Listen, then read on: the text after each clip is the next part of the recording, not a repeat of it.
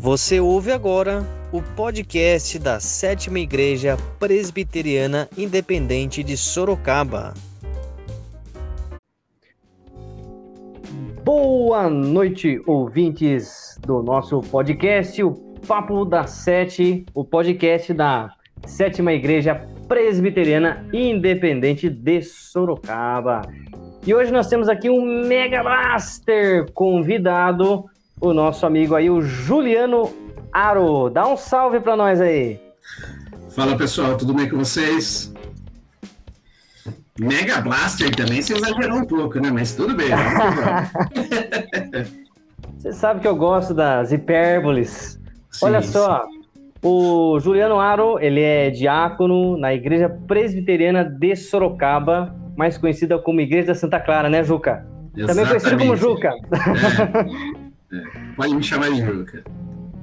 O, o Juliano, que é o Juca, é, vamos dizer assim, já para dar uma entrada no nosso podcast, ele foi o cara, o líder de jovens, digamos assim. E quando eu cheguei na igreja e me converti, foi o cara que me acolheu.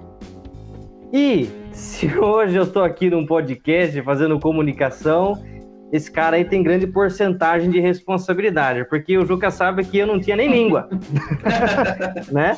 É, você, era, então... você, era, um pouco tímido. Mudou bastante conforme os anos foram passando, mas mudou. Mas é sempre aquela coisa, né? Quem chega mais novo sempre prefere ficar na dele e tudo mais. Então a gente, a gente na frente do grupo de jovens precisa chacoalhar a galera, né? Então. É, chacoalhar? Uma batedeira, rapaz. mas valeu a pena. Valeu a pena. Sim, sim. Bom, e por que, que a gente chamou o Juca aqui? Porque o cara manja da informática, o cara é da área aí de ciência da computação, certo? Isso, formado na, na Universidade Paulista Unip em 2012, né? Mas você sabe bem, né? O pessoal também vai saber. Minha história com faculdade é um pouquinho um pouquinho complicada. Não vou falar complexa porque não é, é complicada mesmo mas já atuo na área aí desde, sei lá, cara, meus 14 anos. 14 anos é aquela, aquela hora que você tá interessado, né? Mas é fui, começar, fui começar a trabalhar com 19, então mais dois aninhos aí já são 20 anos trabalhando nisso. 20 anos, né? Vamos falar, ah, vamos falar português correto, né? é, são, são bastantes anos de experiência na área, né? E por quê? Bom, o nosso tema de hoje é um tema bem diferente para quem é ouvinte aqui do Papo da Sete. Vai estranhar um pouco, talvez, de início, porque normalmente os temas que são trabalhados aqui no podcast são temas é, objetivamente bíblicos, é alguma doutrina, é alguma aplicação da doutrina no dia a dia do cristão, questões litúrgicas e por aí vai. E hoje o tema é metaverso. Eita, um negócio que nem entra no culto, né? Nem acontece na escola dominical. E aí, por que, que a gente vai falar desse negócio, né? Estão desvirtuando o podcast, meu ah, Deus do céu. Foi, já, já foi. Começou bom, hoje em dia já não é mais. né? Então, a gente trouxe esse tema porque, assim como qualquer outro tema que esteja acontecendo na sociedade, seja polêmico ou não, tá ali, né? tá ali é algo que vai, uma hora ou outra, vai influenciar a nossa realidade. Por exemplo, até 2020 a igreja nunca se preocupou com o Google Meet e de repente ela teve que se preocupar demais, não é? Exato. Do dia para então, noite é todo mundo fazendo a transmissão online de culto, né? Exatamente. Então, do mesmo jeito que o metaverso pode parecer distante para a realidade de um cristão, principalmente do pessoal que trabalha dentro da igreja, é, não é tão distante assim, né? E, inclusive, é muito provável que muitos de nós que estamos ouvindo esse podcast aqui já tenhamos, de alguma forma, passado por esse mundo do metaverso, que é o que a gente vai conversar aqui.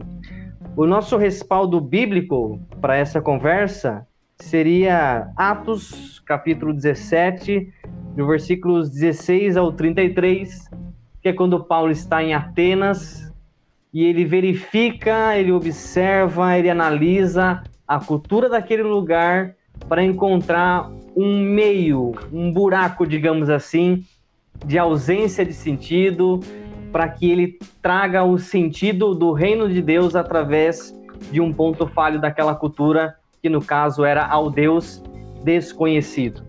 Bom, o metaverso é, para muitos de nós cristãos e aqueles que não estão ligados com informática, a, vamos dizer assim, o objeto desconhecido do momento, que a gente precisa conhecer de uma certa forma, para que também talvez seja algum meio de importância para a igreja, para a sociedade em geral. Que é bom frisar isso.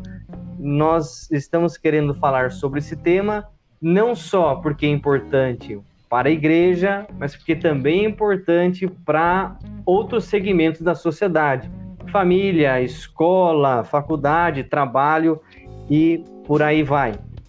Então, como de início, o que é mais necessário fazer aqui é definir esse negócio que a gente chama de metaverso.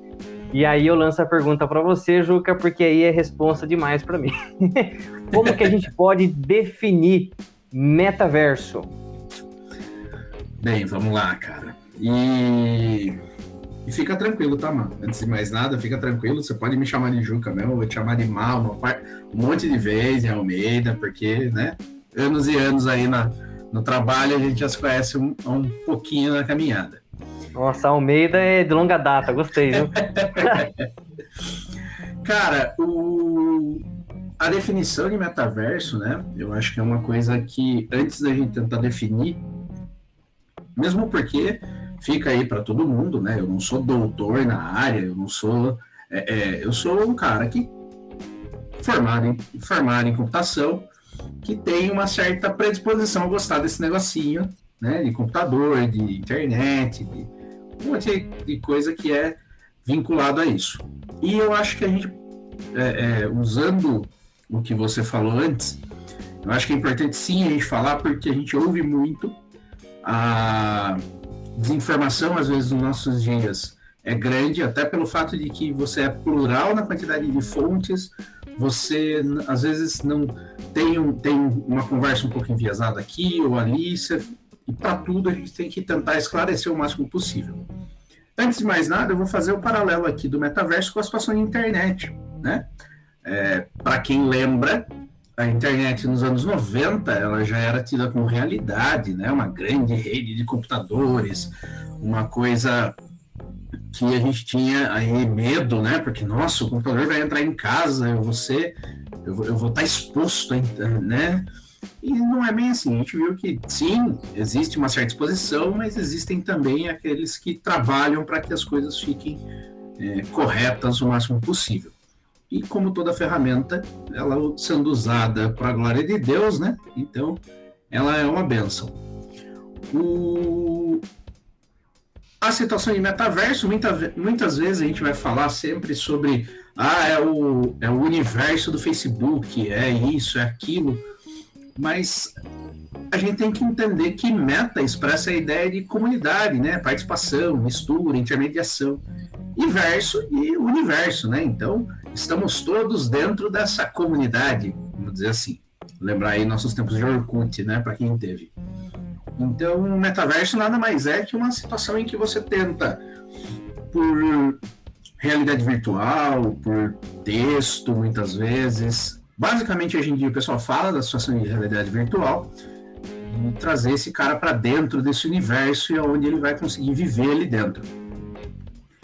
Então, é uma coisa difícil porque você fala assim, não, mas como que ele vai viver ali dentro, né? Como que ele vai fazer alguma coisa? A gente tem que lembrar também que a, o Facebook, né? Até então era conhecido como Facebook, foi, foi uma empresa que cresceu muito e comprou uma empresa lá em 2014, quando o negócio de realidade virtual estava começando ainda a ter um, um desenvolvimento maior. Ele comprou uma empresa chamada Oculus, e para quem. ou Oculus Rift, né? Como algumas pessoas podem conhecer. E é uma empresa que foi, foi comprada pelo Facebook em março de 2014. E essa empresa, ela sempre desenvolveu, então o Facebook montou um laboratório ali dentro para ir desenvolvendo a situação de realidade virtual. Ninguém sabia para quê, ninguém entendia na época por quê. Estamos aí sete anos depois, né? Que 2021, mais ou menos, que o, que o pessoal começou a falar mais disso, que a gente está ouvindo falar sobre metaverso. Não sei se eu respondi sua pergunta. A pergunta é complicada e a resposta também é, né? Não, não, não é, tem não como é sair, fácil, né? cara. Não tem como sair, porque assim, eu preciso trazer um pouco de conhecimento do que que é, porque nomes não são dados ao, ao bel prazer. Então, principalmente na internet, a gente sabe hoje que aí é, o que você escreve, se você quer ter uma visualização no Instagram, no TikTok, no, nisso, naquilo, você tem que escrever algo que chame a pessoa, você tem que causar um burburinho. Então, isso é tudo, todas essas são situações que quando a gente vai ver o que o Facebook fez lá atrás, agora estão culminando nisso. E daqui a pouco a gente fala mais dos óculos de realidade virtual. Puxando o assunto ainda, Juca, é, para facilitar também para o ouvinte, que tem, nós temos vários ouvintes que já são, vamos dizer assim, da terceira idade, pessoal uhum. que não tem tanta familiaridade com, com essas ferramentas, né?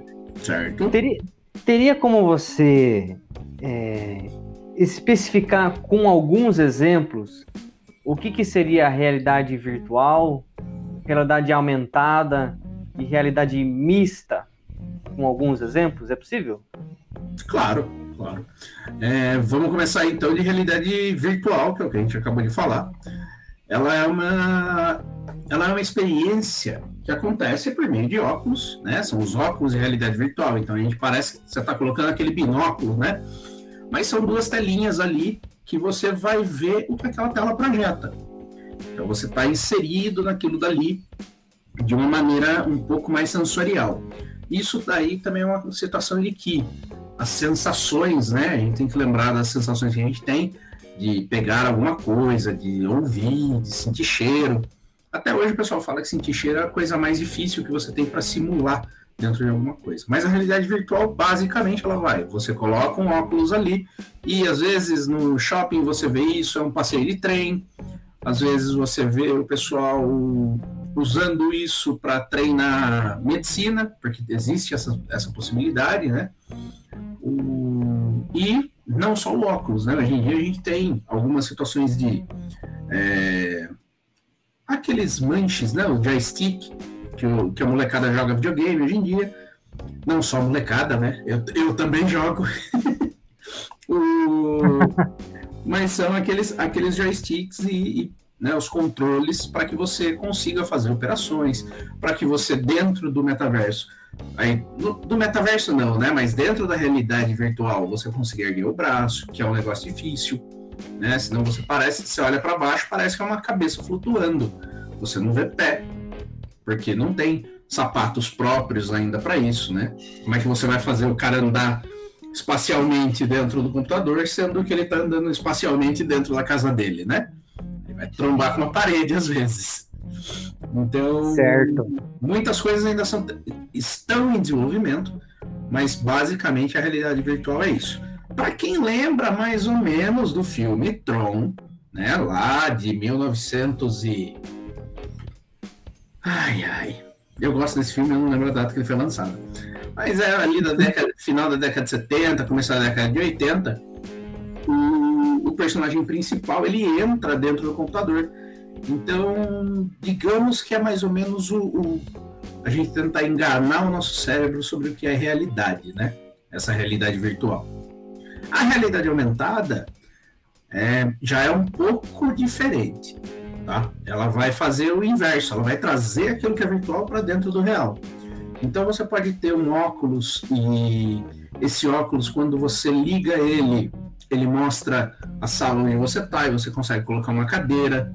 É, o celular, hoje em dia, alguns aparelhos já têm isso nativo, né? Então, o pessoal fala aí bastante na, na parte de imóveis, né? Você chega lá, vê como que a cadeira vai ficar na sua casa. Então, tem todas essas coisas que é a realidade aumentada, que é trazer essas coisas para dentro do mundo real. Você não vai conseguir usar, né? Você não vai conseguir sentar numa cadeira virtual, mas você vai conseguir ver como que ela fica. É, sei lá, às vezes ver como que tá o clima, né? O, o, Google, um tempo atrás, ele lançou o Google Glass, né? Então era um óculos que tinha uma, uma lentinha na, fe, na frente, no, se não me engano, no olho direito, e que ele mostrava direção pelo, pelo Google Maps, mostrava temperatura, se alguém estava te ligando, então tinha tudo isso. Mas ele acabou não indo muito para frente. Google mudando um pouco de pato para ganso, né? Mas é o Google às vezes faz isso, né? Começa um projeto, vê, colhe os resultados e, e termina aquele projeto sem uso público. Então foi o que aconteceu. E, e ainda, né, na realidade aumentada, além desse, dessa situação de óculos, né, óculos igual o que a gente usa, viu, Matheus? Não é nada é, especial assim demais. Você não vai andar com, com, um negócio gigante na cabeça. É, você também pode usar isso via tablet, via, via celular. Então, alguns dispositivos têm essa possibilidade, então eles acabam trazendo isso daí para dentro do, do uso do dia a dia. E por último, realidade mista. Desculpa. A realidade mista, na verdade, ela vai fazer um pouco dos dois, né? Então, ele vai um pouco além da realidade aumentada, mas não tão profundo quanto, a realidade virtual.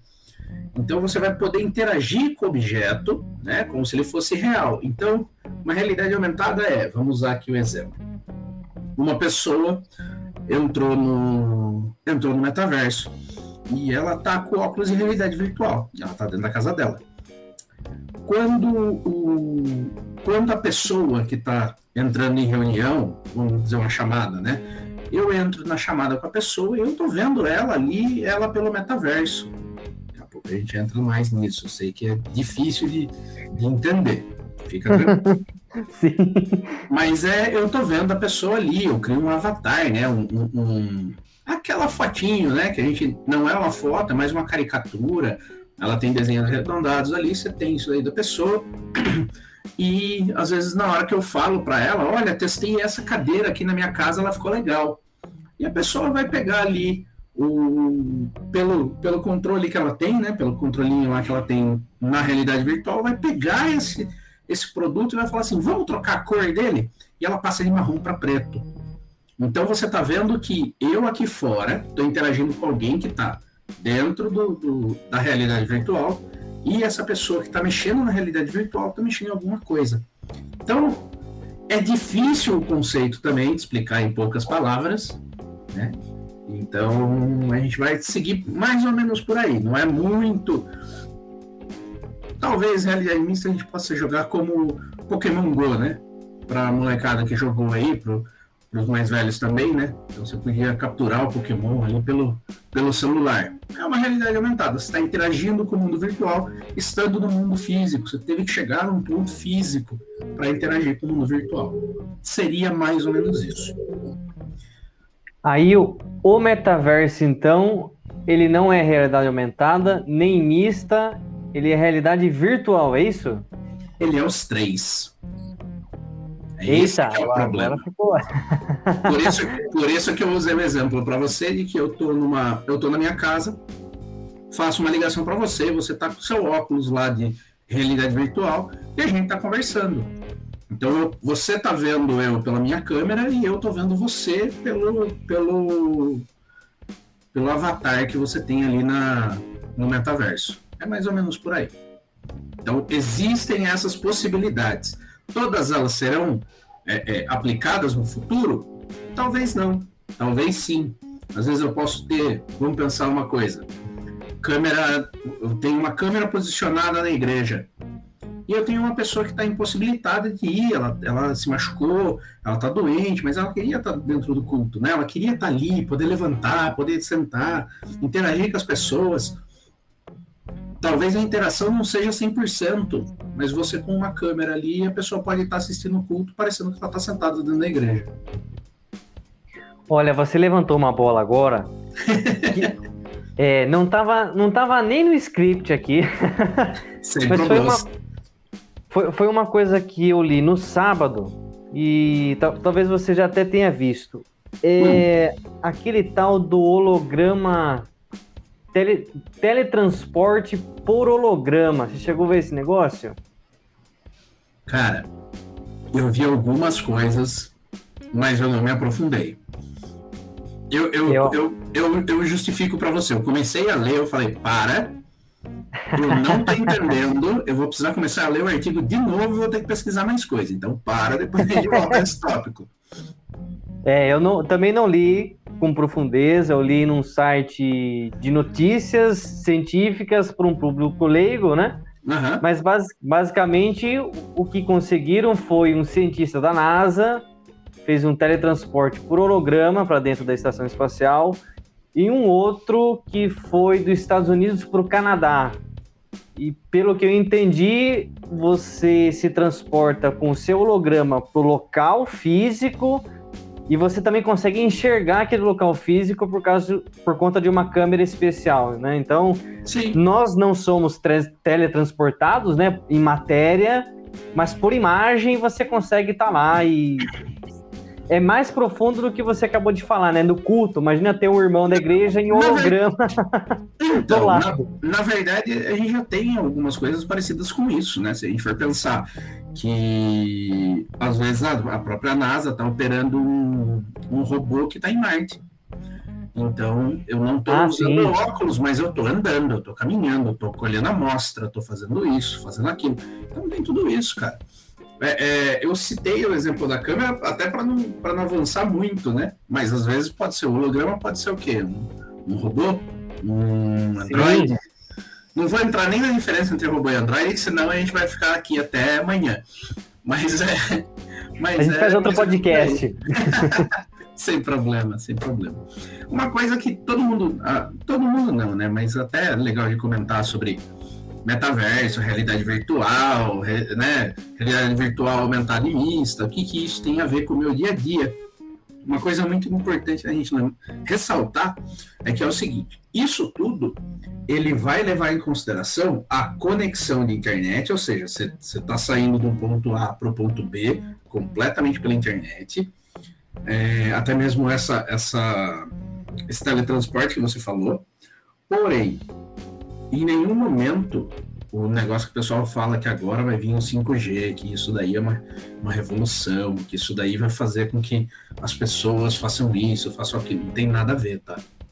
O 5G do celular, do, do computador, do, né, que a gente coloca o roteadorzinho em casa, não tem nada a ver com a qualidade do negócio. Explico antes que alguém fale assim, como não? Velocidade de conexão tem importância. Por que eu estou falando isso? Porque o pessoal coloca, assim como foi na época do 4G, o pessoal começa a imaginar certas, não absurdos, mas certas certos superlativos para que as coisas possam acontecer de forma A ou forma B. Explico. É, a partir desse cara é que eu vou começar a conseguir sei lá, assistir um vídeo e ele não vai ter, é, ele não vai parar no meio do YouTube ou no meio do serviço de streaming que eu uso e ele vai, ele vai ser mais rápido. Isso tá certo. Porém, não é o 5G que vai fazer com que o cara, estando em Macau, na China, consiga operar o cara que está no meio do, no meio, sei lá, da África do Sul. Não é isso. Isso daí existem outras situações, cara. Tá? Não é o 5G que vai propiciar isso. A questão é, 5G é um, uma radiotransmissão, igual o pessoal usava o rádio antigamente para ouvir Repórter Esso, depois para ouvir Jovem Pan, depois para ouvir Antena 1. Hoje em dia a gente usa rádio também no celular. Então é uma frequência de rádio, então isso é o que acontece. Não vai ter diferença. A questão é, Juliana, mas com a conexão melhor eu vou conseguir usar melhor? desde que o dispositivo que você use tenha potência suficiente, capacidade de processamento. É, usando um exemplo simples, que ele consiga abrir o vídeo do YouTube na maior resolução possível e rápido, e não na pior. Essa é a diferença. Então, se o computador não aguenta rodar, né, executar aquela tarefa, de nada adianta. E aqui também, né, Juca, agora a gente já falou de definições, aplicações também, né? Aplicações bem extrapoladas, no caso da eu NASA. Não, é, eu não estourei sua pauta, né? Senão. Não, mas é isso aí. É... Pensa agora. Você pode jogar algumas, eu posso pensar algumas aqui também. É... Uhum. Possíveis benefícios e malefícios dessa ferramenta, no caso do metaverso, mas pode ser outros que estão atreladas, para a sociedade em geral e também como é que a igreja poderia utilizar isso? Ela deveria utilizar, né? Cara, sendo bem justo para você, eu acho que é, guardadas as devidas proporções, né? A gente pode usar sim dentro, a igreja pode sim usar o metaverso, como eu falei para você. A gente pode ter, sei lá, um ponto de pregação, porque dentro do metaverso eu posso construir locais. É um negócio um pouquinho, um pouquinho compli complicado de explicar, né? Mas vamos pensar que o, o que o pessoal fala, né? Ah, quando eu cheguei aqui era tudo mato. É mais ou menos isso que acontece no metaverso. vamos, pensar, vamos pensar o seguinte. Hoje eu uso eu uso um e-mail, então ele está hospedado em um servidor. Eu uso uma eu uso uma hospedagem de site, então para conseguir acessar aquele site eu tenho eu tenho um servidor que eu tenho que estar tá alocado naquilo, né? Tem, os arquivos têm que estar tá lá, ele não simplesmente aparece. E a igreja pode, é, é, pensando no metaverso, você vai construir aquilo para os mais jovens como se fosse um mundo de Minecraft, como se fosse um mundo de Lego. Então você tem toda a extensão Vamos pensar que você acabou de chegar no metaverso. Você vai olhar, não tem ninguém lá dentro. Você vai olhar, não tem nada. Então, você pode construir uma igreja e falar com que a pessoa que às vezes está em outro país, ela está em outra cultura, ela coloca o óculos dela e ela está naquela comunidade local que ela queria. Isso é uma possibilidade. Né? Isso, para mim, é uma situação de benefício é, eu posso ter uma pessoa que está passando por dificuldade, né? Às vezes ela não está. Posso fazer um tratamento com ela porque ela pode fazer via metaverso. Eu posso ter, cara, uma reunião, vamos pensar, né? Uma reunião de missionários ali, né? Todo mundo está ali discutindo mais rápido do que outras coisas. Então, eu vejo essas possibilidades de benefícios, tá? É por exemplo, emprego também, né? A pessoa pode ter uma loja e parece loucura, né? Mas vender é, roupinha virtual para você colocar no seu, no seu avatar, né? na sua pessoinha virtual. Você pode ter um site e a pessoa chega na loja, na verdade é o site, ela compra pelo site por ali. Então você pode ser um vendedor. Olha que benefício. Porém, com grandes poderes vem grandes, grandes responsabilidades, né? É... O malefício que eu vejo é exatamente a distração, né? Se por um lado eu tenho a distração da pessoa que está, às vezes, é, sem oportunidade na vida, não enxergando um futuro para a vida dela, eu posso ter a pessoa no outro espectro, que ela é, ela tá, ela tem as coisas dela para fazer, mas ela ela vicia naquilo, né? Ela tem uma adicção, uma adicção daquilo e ela precisa estar tá lá dentro, ela precisa fazer isso, precisa fazer aquilo. E você vai ver muito isso hoje no pessoal do Instagram, que também é do Facebook, né? Do, do, do grupo Meta, né? O Facebook trocou de nome a, a empresa que controla as, os sistemas. E, e você tem essa situação de que, cara, eu vou postar uma foto aqui porque eu quero like eu vou fazer um negócio porque eu quero que as pessoas me admirem. Então tem muito isso, né? Consequentemente, situação de crise de ansiedade, depressão, então você tem tudo isso. E como a gente sempre ouve falar que pessoas no Japão ou que estavam é, desgostosas da vida faleceram e tem tudo isso, cara, também é uma porta para que você tenha que puxar as pessoas para o real. Falando nisso, eu separei aqui quatro, quatro é, é, opções audiovisuais, né? Quatro filmes ou séries para que o pessoal assista, para ter um pouco de ideia do que, que é isso. O mais é, o maior exemplo de tudo isso é Matrix. Né? Você sabe o quanto eu gosto desse filme, exatamente pela extrapolação do que a gente achava que era possível e que a gente está vendo que aos poucos está se concretizando, né? As pessoas têm que passar mais tempo no virtual. Não que ela não tenha, não tenha que trabalhar, responder e-mail, fazer uma ligação ou gravar um podcast, como a gente está fazendo. Mas é, ela tem que estar tá lá, porque é só lá que ela tem amigos. Não é assim. É. Isso, isso já é. Já, se não é, já está caminhando para uma patologia. Então é bom procurar um profissional, os pais que conhecem os filhos assim. É, é extremamente importante. Assim como eu cresci, meus pais não deixavam eu passar o dia assistindo televisão, não, não me deixavam passar o dia no computador, apesar de eu gostar disso, e, e minha mãe viu depois que aplico isso tanto no trabalho quanto na vida particular, na igreja, é, tudo tem limite, né? Então isso é um negócio que a gente precisa se ater. E às vezes é, é, pensar também em qual o benefício que a gente está fazendo, dando aquele dispositivo para criança, né? A mente da criança está sedenta por certas coisas, e você dá um estímulo desse que não para, a cabeça dela vai a mil por hora, né? Então tem Sim. que tomar cuidado. Então, primeiro cara, a trilogia Matrix, né? Primeiro filme lá de 99. É, tem outros dois filmes, um em 2002 e outro em 2003. Recomendo assistir porque você tem uma ideia melhor do que, que é.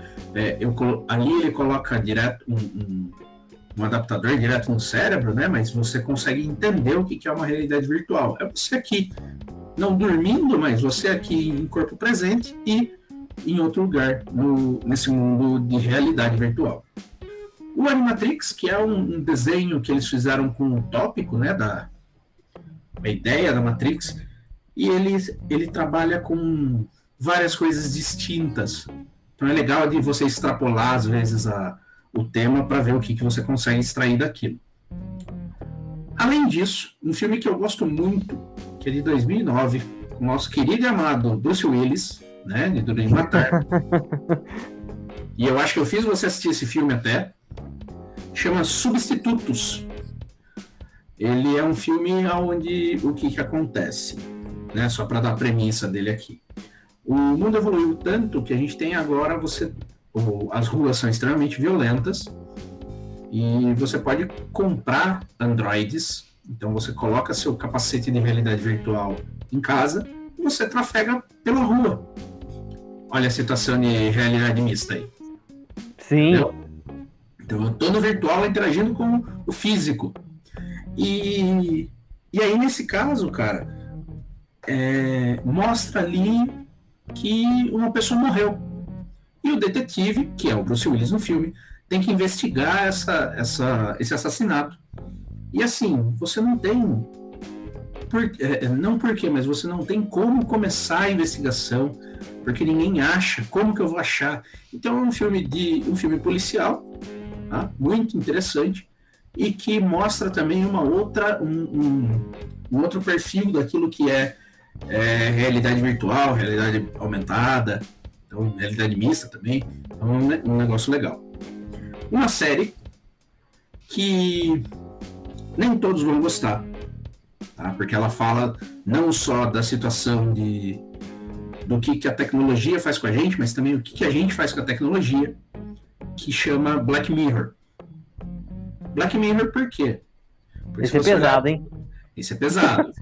então, assim, se você tem mais de 18 anos, pessoal, só pode assistir com mais de 18 anos. Recomendo, pais, prestem atenção no que seus filhos assistem. Extremamente importante, tá? Se pegar vendo, fala para cantar um hino, tá? Acho que o molecada hoje em dia não sabe cantar hino. Como bom, ah, agora... como bom presbiteriano que sou, tem que falar para o pessoal cantar um hino. Tá? Castelo Forte, porque senão. Castelo Forte. E, e, de, e decora ainda, viu? Decora, não pode nem é, é Versão só... da harpa. Isso, olha que beleza, hein? e aí o Black Mirror é, um, é, uma série que ela vai extrapolar, né? E por que, que é Black Mirror? É porque sempre que você desliga um dispositivo, você vai ver que a tela ela é reflexiva. Pouco, mas é. Então, por isso o nome de espelho negro, né? O de espelho preto telefone, às vezes, ele, se tem uma capinha de uma película de vidro ali, ele vai refletir mais. Então, ele vai tratar esse, esse vício que eu falei no malefício, né, na situação de malefícios lá, esse vício do que, que é a tecnologia e tem alguns que fazem pensar extremamente, cara, porque a gente vem entrando, a gente vem aceitando certas coisas que o mundo vem trazendo pra gente e tudo em nome do progresso, né? Nem sempre é assim. Então, é, um, é uma série extremamente necessária para a gente conseguir ter uma ideia do que, que pode, do que, que pode acontecer. Trago também, olha só aqui, multiplataforma, hein? Trago também uma recomendação, uma recomendação de autor, tá? Por que o autor? Porque ele era um dos caras que escrevia sobre futurologia. É um cara que escrevia isso na década de 40, na década de 50 e que para muito daquilo que a gente vai ver depois, em ficção científica, em, em qualquer coisa de avanço, né? Seja ele é, é, não só no, na ideia do, do, filme, mas na ideia ou do livro, mas também na, na, realidade, né? É Isaac Asimov. É um cara controverso, é um, é um homem de seu tempo, mas ele tinha predições, ele olhava aquele, com, aquela, com, aquele, com aquela visão crítica e ele extrapolava. E aí você vai falar assim: não, esse cara eu nunca vou ler, mas você já assistiu o filme e chama ele o robô. Então. Ô, louco! Exato, exato. O livro é completamente diferente do. do... Completa não, mas é bem diferente do que o filme traz. Então, é, é um filme que é extremamente atual. Saiu uma série agora chamada Fundação, extremamente interessante para assistir. Se a série é boa, se a série é ruim, não é meu mérito aqui falar, porque não é cinema que a gente está falando, né?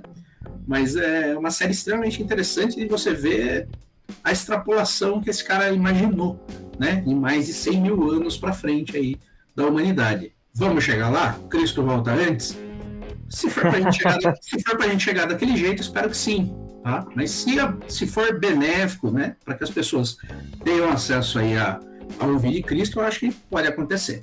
Mas é, são opções aí da galera é, ter, ter esse tipo de pensamento, às vezes desenvolver um pouco. Beleza? Certo. Como a gente tá só em dois hoje, hoje eu vou fazer alguns comentários também. Acho que esse ponto aqui foi interessante. Eu acho que deve, né? Pode né? podcast de vocês, mas eu acho que deve. é bom falar um pouco, né? Claro. O, a questão do Matrix, aqui é, aqui é mais uma história pessoal. O, o Juca, ele comentou aqui. Ah, esse filme você deve ter. Eu devo ter feito você assistir. Ele falou dos substitutos. Esse eu não cheguei uhum. a ver.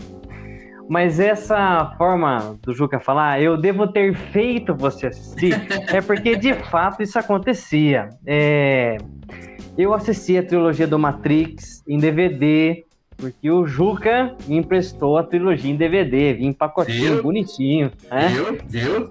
Não e foi pirataria. top. Nem pirataria era, exatamente. Exato. É, eu era adolescente ainda, acho que eu tinha uns 15, 16 anos, né? Acho que e foi, assisti... foi que a gente começou a conversar, né? Isso. E eu assisti o primeiro, achei legal, já assisti o segundo, o segundo e já queria ver o terceiro. E assim, é, é, é bem isso que o, que o Juliano falou. É um filme que, de uma certa forma, ele vai dar uma bugada na nossa cabeça. Né? Pelo menos para quem é mais novo, na minha época eu dei uma bugada. Falei, pera aí um pouquinho. pera um pouquinho aí. Porque realmente é filme inteligente, vamos dizer assim, né? É. Não, não é um filme que você assiste comendo pipoca e tomando Coca-Cola. É um filme que você assiste com um caderno do lado. Né? Você tem que prestar atenção. Você tem que prestar Isso. atenção. Isso. É, é um filme, de certa forma, vamos dizer assim, pesado no sentido de você pensar sobre a existência. Né? Outra coisa que o Juca comentou também.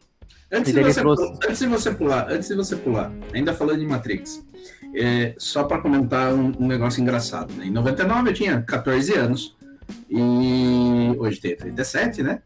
É... E aí o que acontece? Eu fui assistir esse filme no cinema que eu me lembro sete vezes. Nossa! eu acho, eu acho que foi mais. Tá? Ainda bem que o cinema naquela época era barato. O, por que, que eu falo isso? Porque é um filme que ele é um bom entretenimento para quem gosta de de, de filme de ação, é um filme que vai te fazer é, é, relaxar um pouco ali, você vai ficar tenso em algumas cenas, mas é um filme legal. E só que é um filme que, se você quiser entrar na questão do que ele entrega filosoficamente, e aí eu acho que é o, o mais interessante. Filosoficamente, o que, aquele, o que aquele filme entrega, e você for começar a comparar com que, com o que você vive hoje, com, né, como você até falou, né, os meninos hoje em dia talvez tenham uma, uma percepção melhor do que aquilo está falando. Mas um, até mesmo você, você usar aquilo de contraponto filosófico para aquilo que a Bíblia traz, eu acho que é interessante. Tem certas questões filosóficas que elas vão parecer vazias no questão, na questão nihilista. Mas ela vai ser profunda na hora que você traz isso à sombra da Bíblia. E a gente não. E, e aí, assim, eu tô usando porque a gente falou de igreja lá em cima, tá? É, como que é. Pode falar. Vou interromper você só para pedir uma coisa. Você, você consegue trazer um exemplo disso? Tem algum na cabeça agora? Cara, tenho, tenho. Manda pra gente aí pra gente ver. Existe uma situação que é assim, o, no primeiro filme, né? O, o, é, o rapaz que no qual é o protagonista, ele ele está sendo levado de uma situação a outra e ele está sendo visto como o escolhido ali para aquele mundo. É, bem, bem figurativamente mesmo, cristão, essa parte é extremamente é, é puxado de dentro da Bíblia. Mas não é esse o mérito que eu estou querendo trazer. E ele é levado para saber por uma mulher, que eles chamam de oráculo, né, que seria uma vidente, se aquela pessoa é, certa, é, é mesmo o o escolhido ou não. O que, que vai acontecer? Assim que ele entra na sala, ele fala, ele fala olá e ela vira e fala sem olhar para ele, ela fala assim: não se preocupe com o com o, o vaso, né? Com o vaso, exato. Aí ele, que vaso? E ele vira e aquilo quebra. E aí ele fica todo desconcertado, ele não sabe como responder. E aí ele fala assim: me, me desculpe, ela, mas eu falei para você não se sentir mal. Só que se eu não tivesse falado nada, isso implicaria que você ainda faria ação ou não?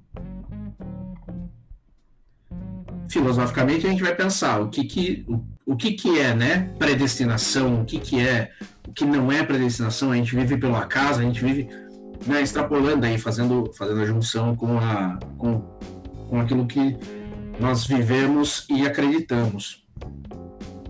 É... Ficaria legal que Deus falasse para gente como que vai ser a nossa vida? E a gente nunca para para pensar nisso. A gente quer, a gente quer certas situações, a gente quer isso, quer aquilo, mas é o mérito de que às vezes precisa certas coisas precisam acontecer para que outras maiores aconteçam. Uso muito aqui a situação de Estevão, né? E, e aí eu fico pensando, será que se Estevão não tivesse sido apedrejado, Saulo seria quem a gente conhece como Paulo? Interessante. Não, Juliano, mas aquilo tinha que acontecer. A gente olha, olha para isso e vê um relato eu li muito tempo a Bíblia, e eu já falei isso até para você, eu li muito tempo a Bíblia como um relato histórico de coisas que eu precisava absorver para entender a fé que eu professava. Quando você vê que aquele fim, por mais trágico que tenha sido, cooperou para que outras coisas acontecessem, para que a gente conheça o Evangelho hoje, é duro de você pensar bem duro. Então, são situações, e aí é o que eu falo, são situações filosóficas que, que o filme vai trazer para você. E aí é assim: se isso você ouve e você simplesmente. Eu sempre falei isso, né? Eu gosto de entrar no cinema e desligar a cabeça. Mas o problema é que na hora que eu saio, eu ligo a chavinha de volta e aquilo eu vou processando aquilo que eu vi. É, por mais que o filme seja bom ou não, seja pesado ou não seja, né, mano? Como eu já te entreguei alguns filmes pesados, você assistiu, você não gostou? Você ia comentar disso. Exato.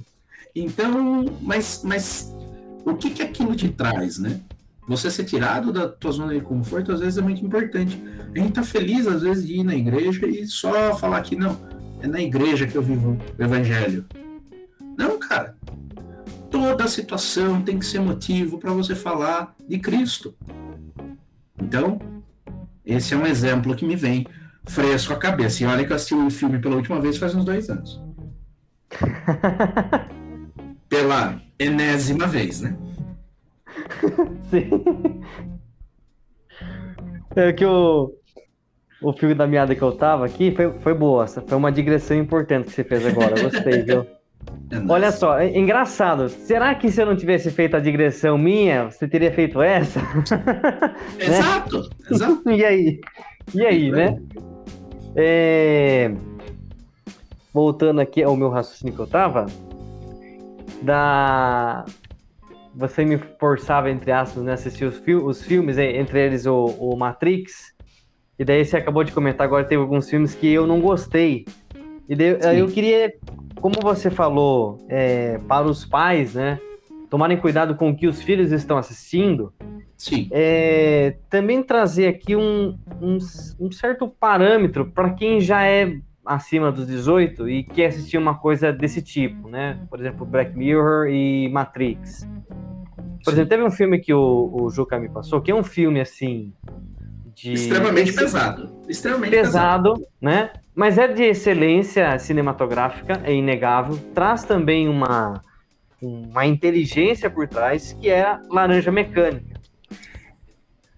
Eu não consegui assistir, e o Black Mirror, eu assisti só dois episódios e eu também tive que parar. Por quê? Porque hum. eu, Matheus, tenho alguns gatilhos com algumas coisas. Justo. Que o, Ju, que o Juca não tem, que muitas outras pessoas não têm.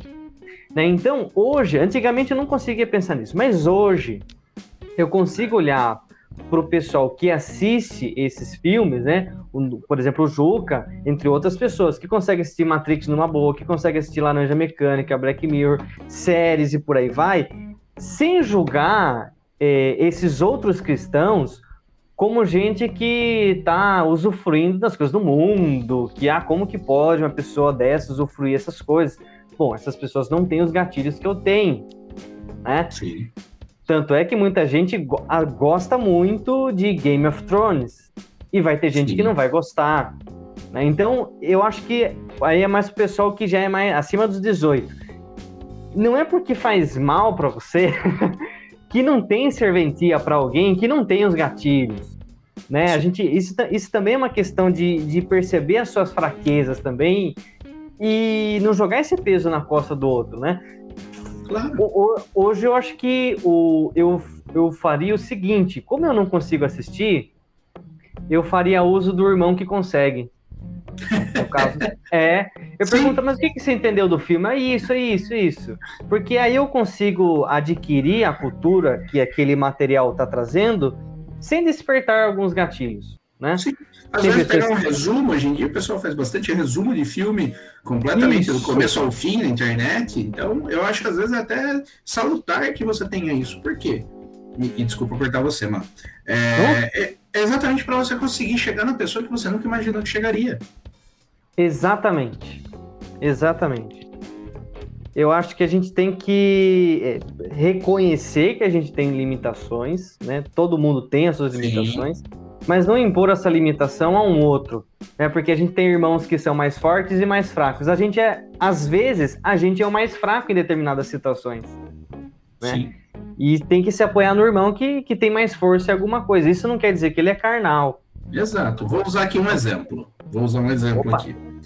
É...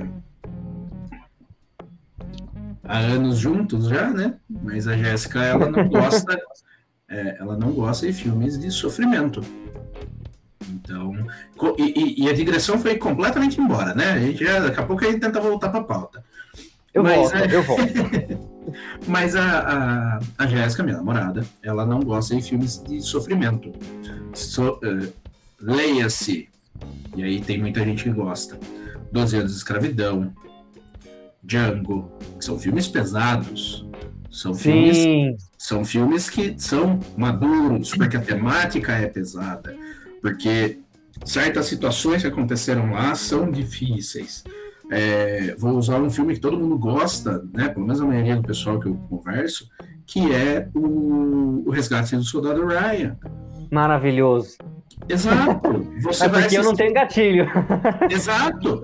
Você vai pegar o filme aí que todo mundo falou do, do Tolkien, que ele passa durante a, a Primeira Guerra Mundial. Você vai falar sobre o, o filme que o, até o cara que faz Homem-Aranha, o Andrew Garfield faz, até o Último Homem. Então, que é um filme completamente cristão, né? Então, e, cara, só que a temática é difícil entendeu? Não é. Sim. É claro que aí é uma, aí é uma coisa de, de maturidade, como você falou. Se eu assisto aquilo por puro e essencial prazer, e quando eu saio dali, quando eu levanto da sala do cinema, quando eu saio do sofá de casa, quando eu terminei de assistir o filme no telefone, aquilo ressoa de alguma maneira para que eu consiga pensar em quem eu sou, porque vou usar o, o exemplo do Até o Último Homem. O cara apanhou, o cara foi mal visto porque ele não queria levar uma arma. Sim. Como que faz nessa hora? Quantos de nós não, não estaríamos ali falando, não, você é um fraco? Não, cara, não sou. E quando você vai ver 12 anos de escravidão, que trata de um tema que, nossa, é uma ferida aberta em qualquer lugar que você vai falar, que é escravidão. Você vê o cara sofrendo ali, e o cara era livre. Isso tem que fazer você pensar em quem você é. Qual que é teu papel de cristão aqui?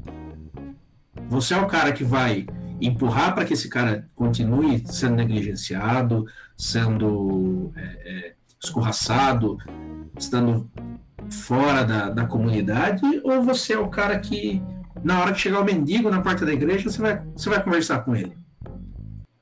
Exatamente. Então, tô, por isso que eu falo, tô, é, é, a própria palavra já diz, né? Tudo é bom.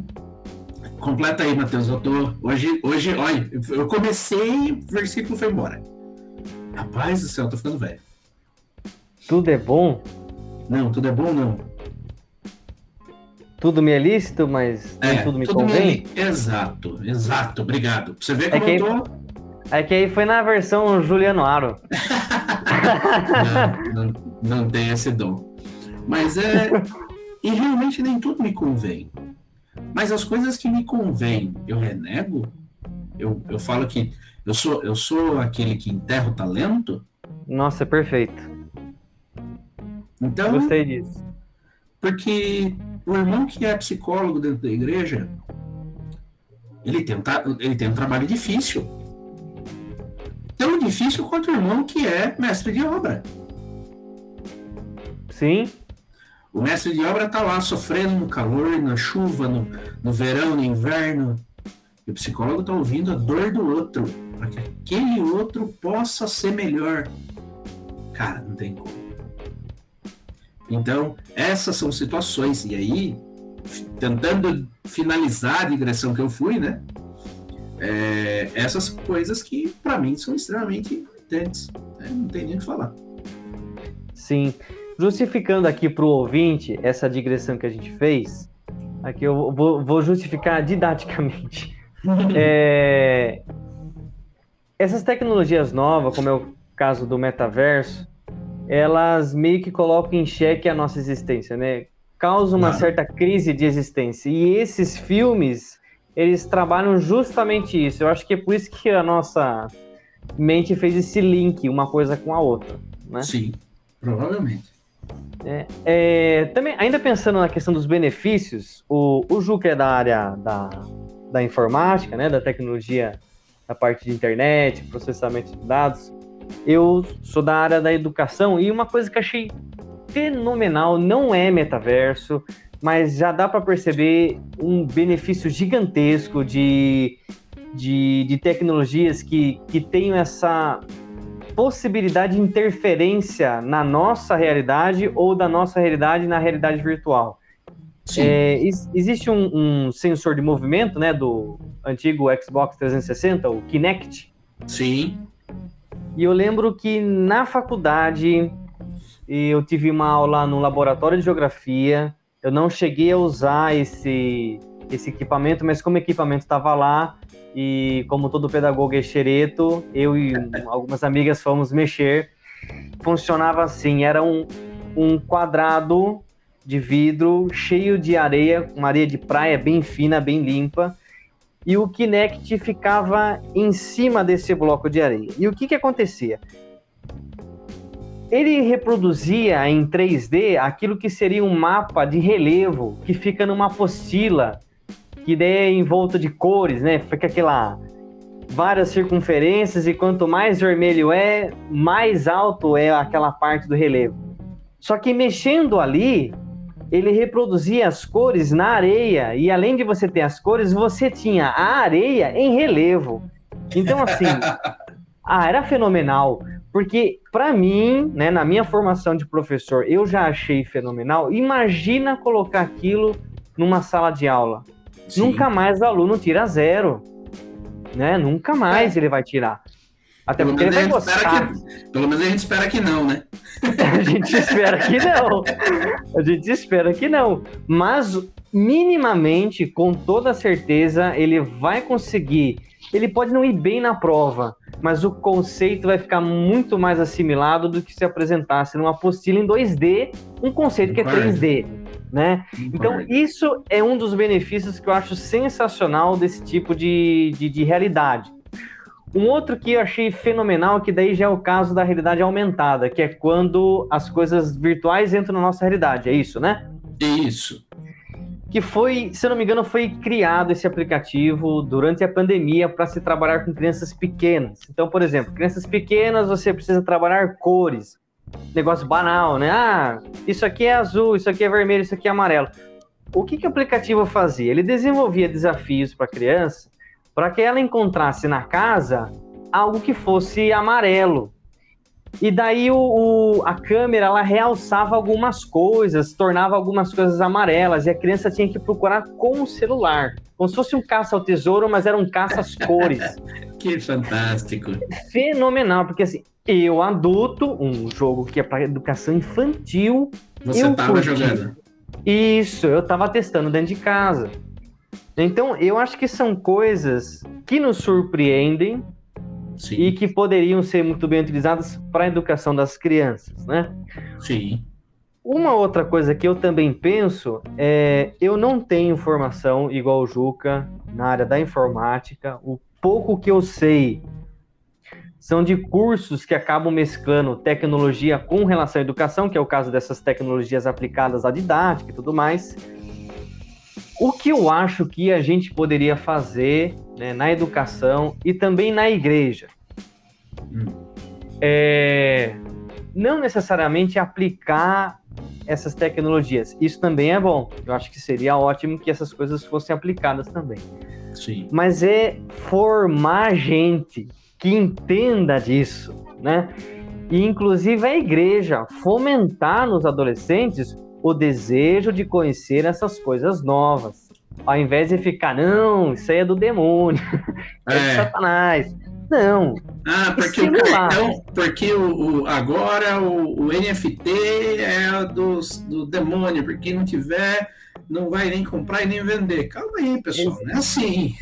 É, o assim novo shape 66, né? É, exato. Né? Então eu acho que estimular essa criançada, os adolescentes a estudar isso, vai gerar uma geração que não tem, desculpe o termo, irmão, essa ignorância no sentido de não entender, não saber o que é, e daí você gera um monte de heresias, de um monte de aversão, coisas. Né? Uma aversão. Aversões. Isso que o Juca comentou nem tudo me é lícito, é, tudo me é lícito, mas nem tudo me convém. Gente, essas coisas convêm. e são lícitas e nós deveríamos usar. Né? Se a gente não usar para o bem, vai ter Exato. gente que usar para o mal. Sempre vai ter, né? Sim. Sempre vai ter. Então, eu acho, minha opinião, me corrija se eu estiver errado. Eu acho que a gente poderia atuar nesse, nessa questão de metaversos, de tecnologias que, que tem a ver com processamento de dados, porque o metaverso também tem. Depois eu vou entrar nesse ponto e perguntar Sim. umas coisas para você. Sem problema. É, eu acho que se, se a gente investigar, investisse em três frentes, a educação, o direito e a tecnologia em si, a engenharia em si, ciência de computação, engenharia de computação, eu acho que a gente conseguiria sanar algumas coisas. Por exemplo, nós temos uma multidão de usuários que só usam, não entendem bem como é que funciona, dentre os quais eu me incluo aí. gente que usa, né, a gente está acostumado a usar a ferramenta, mas não sabe muito bem a amplitude daquilo. A maioria dos escândalos que a gente vem vendo nos noticiários tem a ver com a política de privacidade de dados. Sim. Né? E até onde eu sei, eu posso estar errado nisso, política de privacidade de dados não tem muito bem um amparo por lei, né? Parece que eles podem alterar a é, privacidade tá... de dados meio que ao bel prazer, digamos assim. Sim, sim, tem, tem algumas coisas assim, até porque é o porquê veio a lei de proteção de dados, né? Agora no começo do ano. Isso. Para tentar forçar um pouquinho, a gente tem um padrão para as coisas. Isso. E aí a questão da educação, é, eu acho que poderia ser aplicado, por exemplo, a aplicação dessas ferramentas como recurso didático na escola, como eu já comentei, pode reforçar o desenvolvimento das crianças, adolescentes, inclusive dos adultos, né? Sim. Mas também transformar isso numa disciplina a ser estudada é. na escola, né? Que eu acho que falta isso. Hoje a gente tem robótica. Mas, gente, se vocês vissem como é que funciona a robótica por aí, vocês vão dizer que não é robótica. né? É meio é. longe de ser robótica do jeito que a gente imagina que seja, né? Sim. Então acho que são, são três frentes aí. E daí, puxando aí o, a questão dos dados, uma coisa que eu fico pensando, tudo que a gente faz na internet, querendo ou não, é um big data, né? Querendo ou não, tem um Big Data, tem um Data Warehouse aí por trás. São é. dados, é, né? É. Que estão sendo processados. Por exemplo, no metaverso, você tem linkado ali a questão das sensações. Não seria um novo dado a ser aí colhido dos usuários também? Sim. É, que, quais são as proporções que a gente poderia pensar disso, né? Mas, cara, eu vou tentar trazer isso para uma situação mais, mais prática do nosso dia a dia. Certo. É, eu acho que vou conseguir me fazer, me fazer valer nessa, nessa explicação. O... Todo mundo aqui, provavelmente, alguma vez na vida andou de ônibus né? Uhum. É, como que a gente chegava a ter mais linhas, mais, mais veículos, né, para levar aquele bastante gente de um lado para o outro? Porque é que alguns bairros têm tão poucos ônibus, outros têm mais? Quantidade, informação. O cara vai olhar aquilo dali, vai ver quantas fichas vieram, quantos passes, né? Eu ainda sou da época da ficha quantas fichas vieram daquele, da, daquele, daquele ônibus no período que foi. É, vou conseguir custear, colocar mais um ônibus na linha? Será que é prudente? Será que é bom? Se eu colocar, será que não vai diminuir? Será que eu não vou ter um gasto maior do que, um, do que uma receita? Porque a empresa que está sendo terceirizada também tem que também tem funcionários para pagar, né? O motorista não ganha é, é, codornizes e, e maná. O... e aí é, é, essa situação, né? O, tudo que a gente faz, a gente pode achar que não, mas ele, ele, tem um rastro, né? O que a nossa mãe sempre falava, né? Se você fizer alguma coisa, eu vou saber. É isso aí. Cara, é exatamente isso, cara. E você acessou um site, você vai falar assim, ah, não, porque eu só eu só acessei aqui por engano tudo bem, mas ele vai começar a te, a te mostrar mais daquilo. Ele vai te sugerir mais aquilo. Ele vai forçar com que seu desejo por aquilo aumente. E aí, você está vendo o quê? Né? Uhum. Então, então, na situação de sensações, que a gente falou, o... no, fim, no fim das contas, o, o... qual que é o, o, motivo pelo qual eu estou passando por, aquelas, por aquela sensação? Aquela raiva que eu sinto, aquele, aquela felicidade. O que, que aconteceu de despertar esse gatilho? Porque são gatilhos, né? São emoções, são, são gatilhos. Então, o que, que aconteceu, né? Para que eu tenha isso? Então, são situações que é, serão analisadas. A gente tem que saber que muito psicólogo hoje em dia trabalha com análise de dados forense, trabalha com análise de dados no, no meio geral para analisar isso, por que, que as pessoas tiveram essa resposta quando viram determinada propaganda ou viram determinado vídeo. Então, isso tudo é fruto de estudo.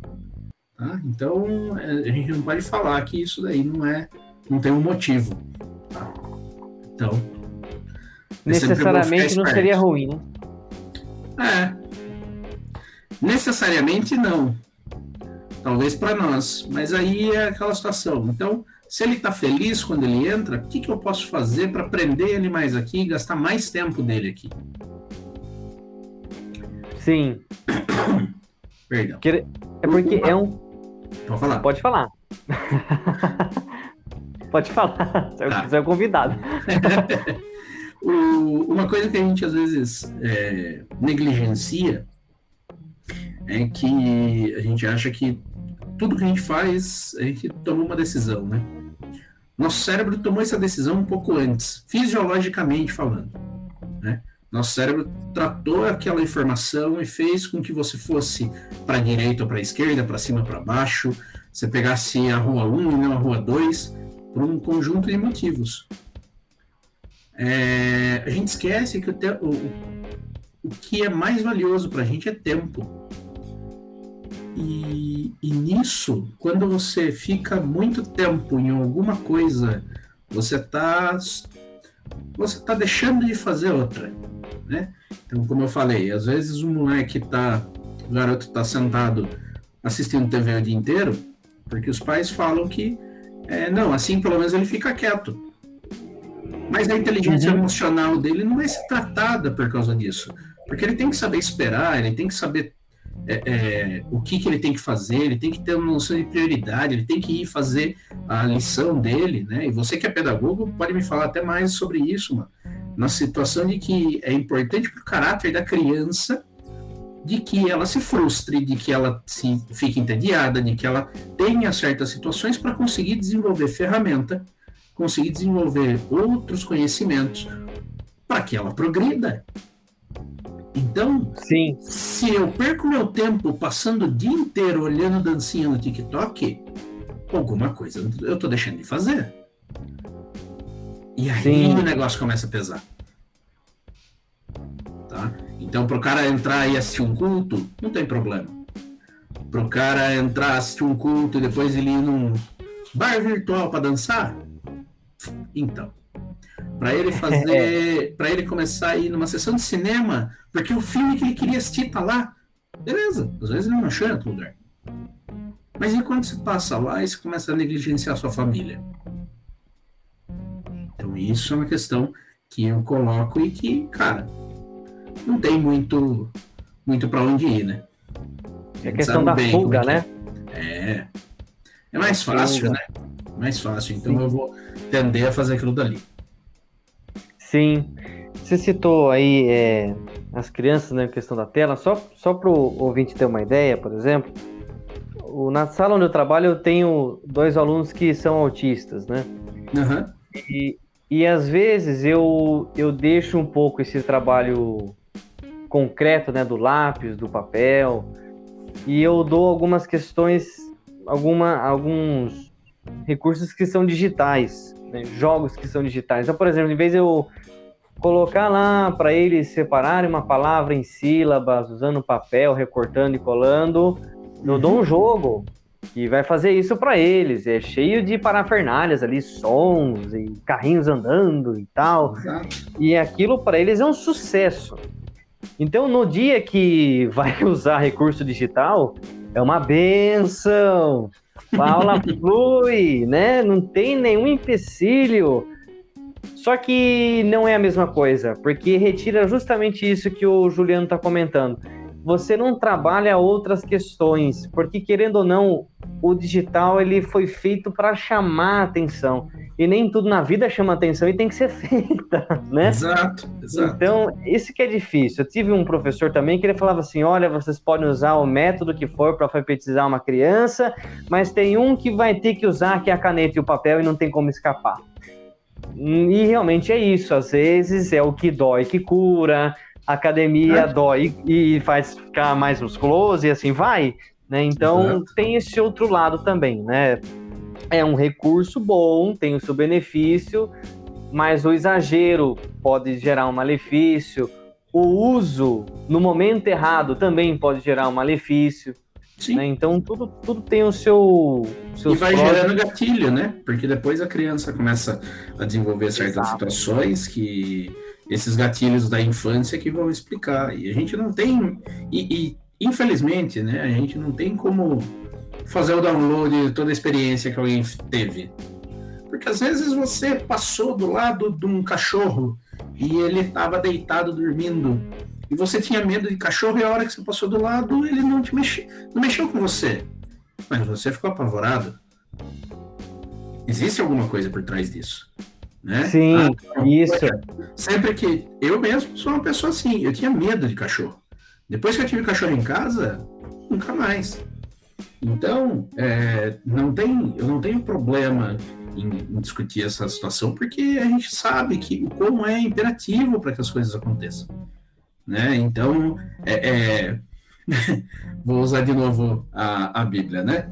Eu, eu não decoro o versículo, eu não aprendo a lição que a Bíblia está me trazendo, eu não entendo o que Deus está falando comigo, é porque eu tô negligenciando a Bíblia ou é porque, na verdade, eu tô. Poxa, passei do lado da Bíblia, falei, ah, daqui a pouco eu faço, peguei o celular que tá do lado e fiquei, fiquei vendo alguma coisa. É só uhum. porque. É, é, o que que não te dá prazer naquilo? Né? Por que você não é feliz? Então, isso são gatilhos químicos que nosso cérebro tem que, cara, é, inadvertidamente a gente vai começar a ter né, esses tipos de métricas de dados, de tudo mais analisado dentro daquilo que a gente está entrando no metaverso, seja no. Aí às vezes a gente brinca, né? Como que o Google sabia que eu ia procurar isso? Porque alguma hora você fez um link para chegar naquilo dali. Então não é mágica, é inteligência, é número. Então não tem para onde correr. Sim, uma outra questão, e daí já indo para o final também, é coisas que eu percebi trabalhando em escolas que tem bastante tecnologia. Por exemplo, lousa digital e por aí vai. Uhum. É, eu me preocupo, acho que o Juca deve ter uma posição parecida. A tecnologia digital é uma beleza, mas só depender dela também pode gerar problema, né? Tem o celular irmão, mas carregue um bloco de papel no carro, algo do tipo, porque uma hora ela falha né? É. E Exato. o que aconteceu uma vez? Eu tinha planejado uma aula sobre sólidos geométricos. E, como a gente sabe, sólido geométrico para uma criança de 8 anos é um negócio complicado, né? Bastante. Observar vértice, aresta e face num cubo, num paralelepípedo é um negócio. para eles é complicado. Né? E a gente tava voltando de férias, então eu não tive a oportunidade de pegar o material concreto lá nessa, na, na, na escola, né? Eu só lembrei que tinha. Falei, não, uhum. tem, tem lá na sala, vai rolar a sala aqui, vai ser um, um fenômeno. E eu cheguei lá, foi um fenômeno de destruição, porque deu tudo errado. O que aconteceu? Quando eu fui ver o material que tinha, não era sólidos geométricos pro fundamental, era aqueles sólidos geométricos para bebês da creche. Hum. Sim, o que que tava fazendo isso numa escola de fundamental? É. Né? Não, mas Sim. tem lousa digital. Tá, mas ela não tava funcionando. Então, Quem são os não... professores que sabem operar uma lousa digital? É, então, as, no, no caso ali, eu tinha um recurso digital que não funcionava, e eu também não tinha o recurso concreto, que era muito mais barato que a lousa digital. E o que aconteceu? Teve que ensinar com o que tinha no estojo. Cilindro era lápis, cone era a ponta do lápis e por aí vai. Então, assim, funcionou? Até funcionou, mas poderia ser melhor, né? Sim. Mas aí é justamente essa questão, assim, de não prevalecer sempre essas coisas uma, uma em cima da outra, né? Claro. Tem benefício e tem malefício. Cara, eu queria fazer uma pergunta aqui. Hum. Vamos ver se você consegue trazer um, uma resposta também. A gente tá mesclando, né? Vai é. para a Bíblia, volta. É, sempre. Vai, vai trazendo, né? Até porque quando a gente pensou nesse podcast, a gente já tinha pensado na dificuldade que poderia ser em trazer questões bíblicas para esse tema do metaverso, né? Sim. Mas acho que acho que tá dando certo. Aqui o, o metaverso é não é só uma coisa da empresa Meta, né, que era a Facebook. Tem hum. outras empresas que também produzem metaversos, é isso? Ou eu tô errado? Sim e não. Sim e não. Por quê? Metaverso, do jeito que a gente conhece, do jeito que a gente definiu lá no começo, só tem o metaverso do Facebook. Então, quando eu falar, vamos pensar o seguinte: quando eu falar sobre refrigerante, estou falando de todos. Se eu falar de Coca-Cola, estou falando da marca. Mas certo. Então, quando eu for pensar em situações de metaverso, é, realidade virtual, quem que tem isso daí? Existem alguns jogos que já fazem isso. Um deles, que sempre foi um defensor disso daí, chama Second Life. E aí é segunda vida mesmo, né? Então, é, para você passar lá dentro, para você comprar, vender, fazer tudo lá dentro. Só que pela tela do computador, depois saiu quando os óculos de realidade virtual começaram a se popularizar, que são uma tecnologia cara ainda, tá? Tem kit de óculos virtual que eu vou falar em dólar porque eu não achei o preço em, em, em reais. Chega aí na casa dos seus 3 mil dólares. Isso levando em consideração que, é, levando em consideração que você tem que ter um computador decente, decente não, né? Potente é palavra. Você precisa ter uma internet é, bastante é, significativa para que você não tenha problemas de link. É, quando, o, quando a Microsoft começou a, a, a situação ali do, de, da aquisição do Minecraft, que é um jogo que, cara, muita gente joga hoje em dia, seja adulto, seja criança, seja velho, porque dá para fazer praticamente qualquer coisa lá. Dá para a gente pensar que isso daí é um universo, tá? É, e o Minecraft ele tem uma parte de realidade virtual também, então tem algumas coisinhas lá. Outra que o pessoal fala, que daí é, é, depende da ferramenta que você tem, é o Rabo Hotel, então que é um jogo, então você consegue viver ali dentro, comprar, vender. Então isso tudo são universos distintos. O metaverso, quando vamos pensar o seguinte, se eu quero se eu quero fazer hoje em dia o Mercado Livre eu consigo ter minha marca e vender produtos por lá, né? Então eu tenho uma loja digital sem ter que desenvolver um aplicativo, sem nada tão pesado. É, a empresa pode desenvolver um site para usar no metaverso.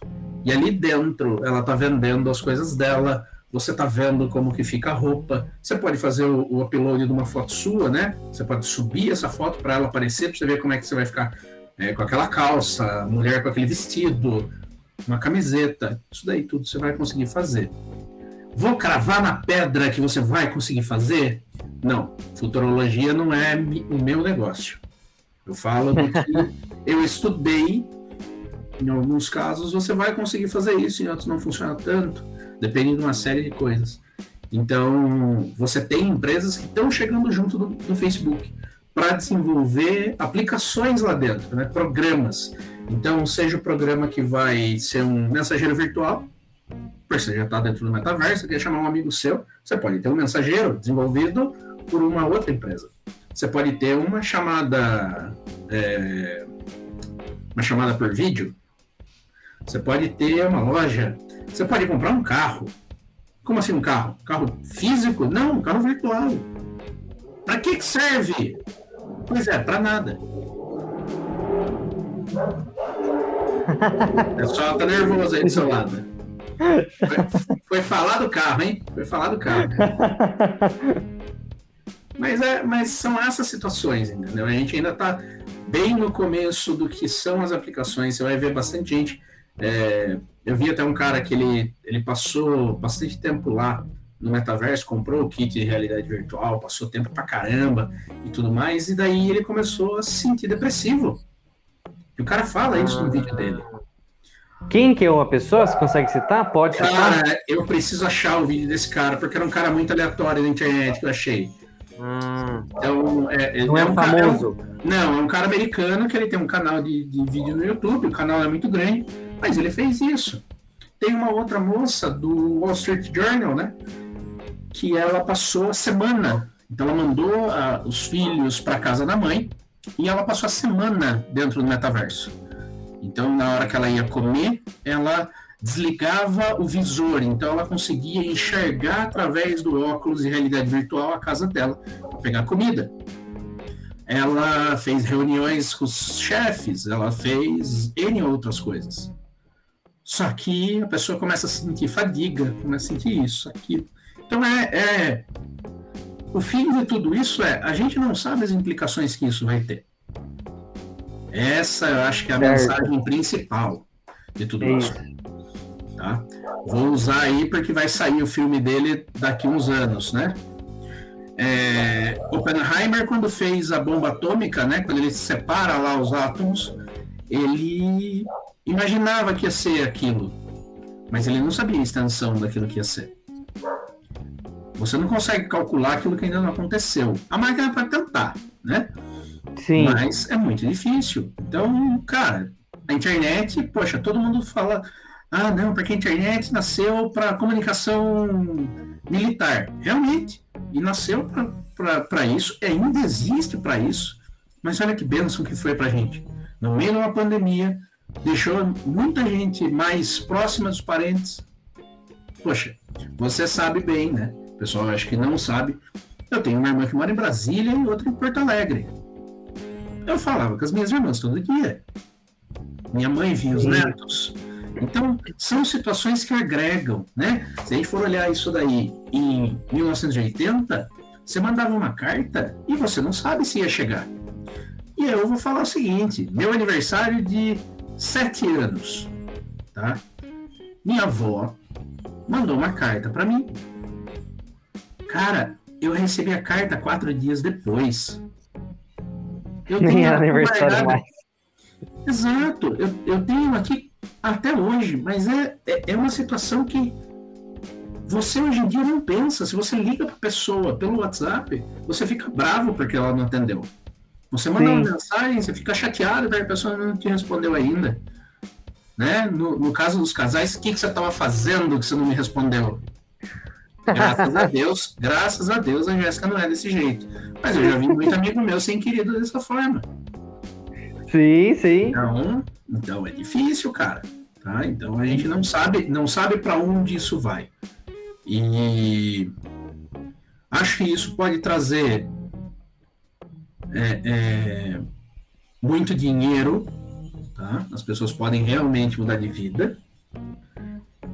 É, vai, isso daí vai estar de certa forma integrado com o restante das plataformas que o Facebook tem, provavelmente outras vão vir aí.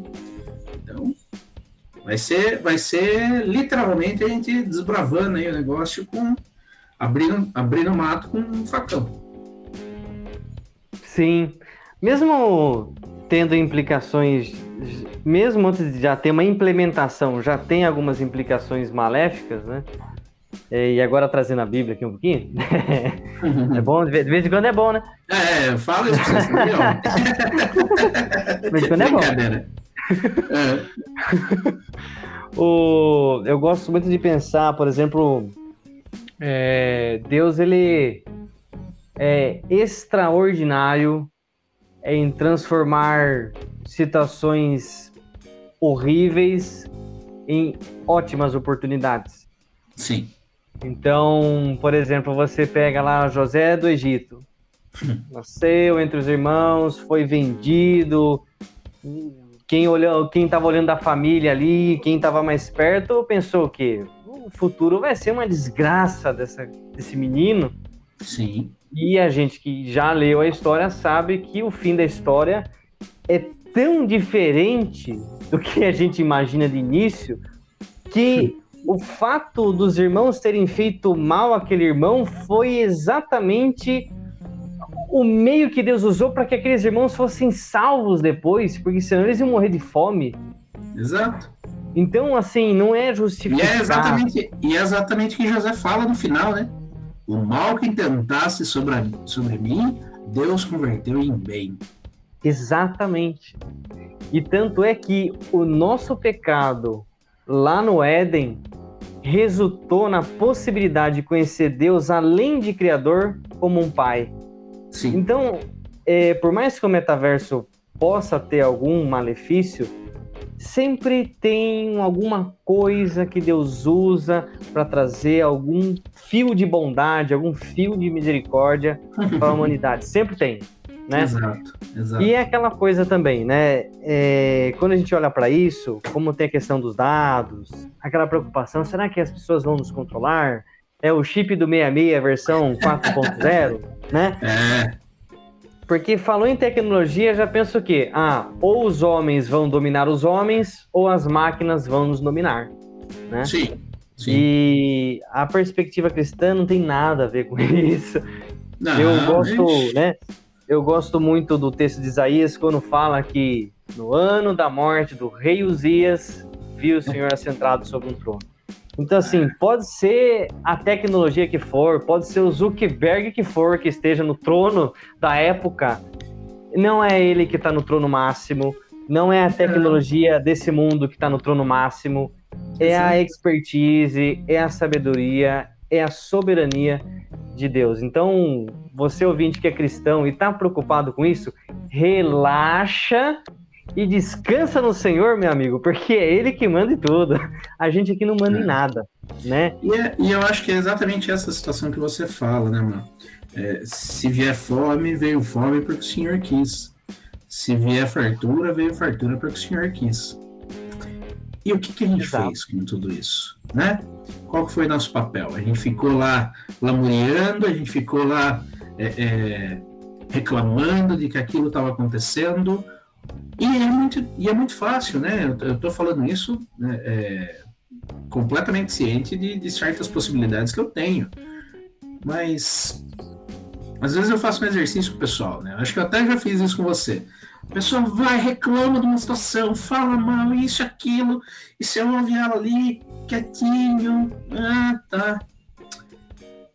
Então, a situação acabou desse jeito. Só foi desgraça. Você vira pra pessoa e fala assim: só foi desgraça? Só. E você continuou lá? Nada de bom aconteceu? Ou você, que está negligenciando de ver?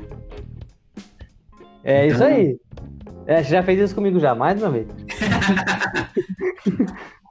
Valendo-me valendo um pouco do, do cancioneiro popular, quando o Demônios da Garoa diz que Deus manda o frio conforme o cobertor, não tá errado, cara. Não tá errado. Ele sabe até onde você consegue ir. Né? Então a gente, a gente tem que olhar para tudo isso e falar assim: o que de bom Deus está me mandando nisso? Por que, que eu nasci nessa época? Né? É, é Exato. a, a, a computação ela vai fazer com que, explorando um pouquinho aqui a, a filosofia dentro da computação, é, como eu falei do, do- na indicação do livro, né, do Asimov, que ele sempre faz isso, é a situação de que para que que eu tenho o que eu tenho? Para que que eu consigo falar com qualquer pessoa no, ao redor do mundo? Ah, mas eu não consigo falar com o presidente dos Estados Unidos. Mas você não precisa, mas se você precisar, você pode. Poxa, É cara, eu, eu falei com um amigo meu que mora nos Emirados Árabes hoje. Mandou áudio, recebi áudio, não sei o que lá, fuso horário, né? Mas, e aí? Não foi uma benção? Quando que eu ia conseguir fazer isso 40 anos atrás? Bem difícil. Bem difícil. Esse podcast seria impossível, Exato, exato. né? Nossa, interessante. mano. Eu lembrei de, lembrei de Jó. E só quando passa por todo o sufoco, a mulher dele chega e fala: Amaldiçoa teu Deus e morre, rapaz. Larga a mão nesse negócio de fé, né? É. E aí ele responde: Olha, a gente recebeu tudo que era bom de Deus, não haveríamos receber também o mal. E é. aí é interessante, porque você não espera a resposta, você não espera uma resposta dessa de uma pessoa que está vivendo um, uma desgraça, né? Porque o que já está dizendo ali é que o mal no controle de Deus é uma boa.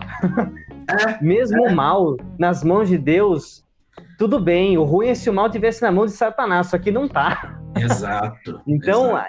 É, é, assim, é uma filosofia de vida, uma perspectiva de vida Sim. que tem esperança.